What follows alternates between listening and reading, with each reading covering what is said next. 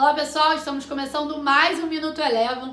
Hoje, 20 de maio de 2021, dia de alta para as bolsas norte-americanas após os investidores terem digerido a ata do FONC divulgada ontem à tarde.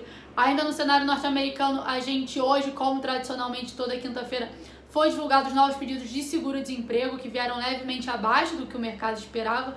E ainda em relação à agenda, na agenda de amanhã nos Estados Unidos, às 10h45, a gente tem a divulgação do PMI Market. O S&P 500 encerrou o dia de hoje com alta de 1%.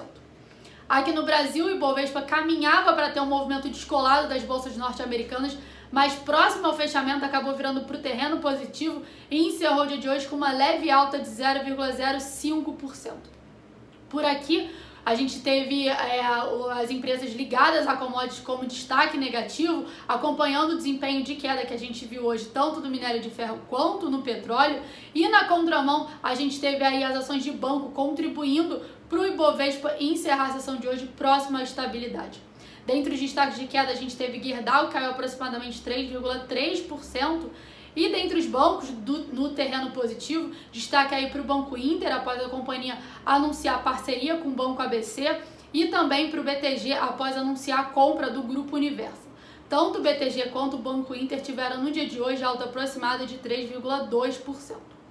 Já passando para o dólar, o dólar por aqui acompanhou o desempenho do dólar index, que é o dólar contra uma cesta de moedas, teve um dia de queda e encerrou o dia com desvalorização de 0,73%, cotada a R$ 5,28.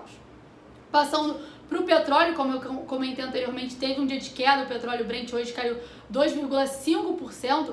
Esse movimento de queda hoje estaria atrelado às negociações do acordo nuclear entre o Irã e grandes potências, onde poder, poderiam ser retiradas sanções ao Irã e com isso aumentar a oferta pela commodity. O Minuto Eleven de hoje fica por aqui. Se você quiser ter acesso a mais conteúdos como esse, inscreva-se em nosso site www.elevafinancial.com e siga a Eleven também nas redes sociais. Eu sou a Jéssica Feitosa e eu te espero no próximo Minuto Eleven.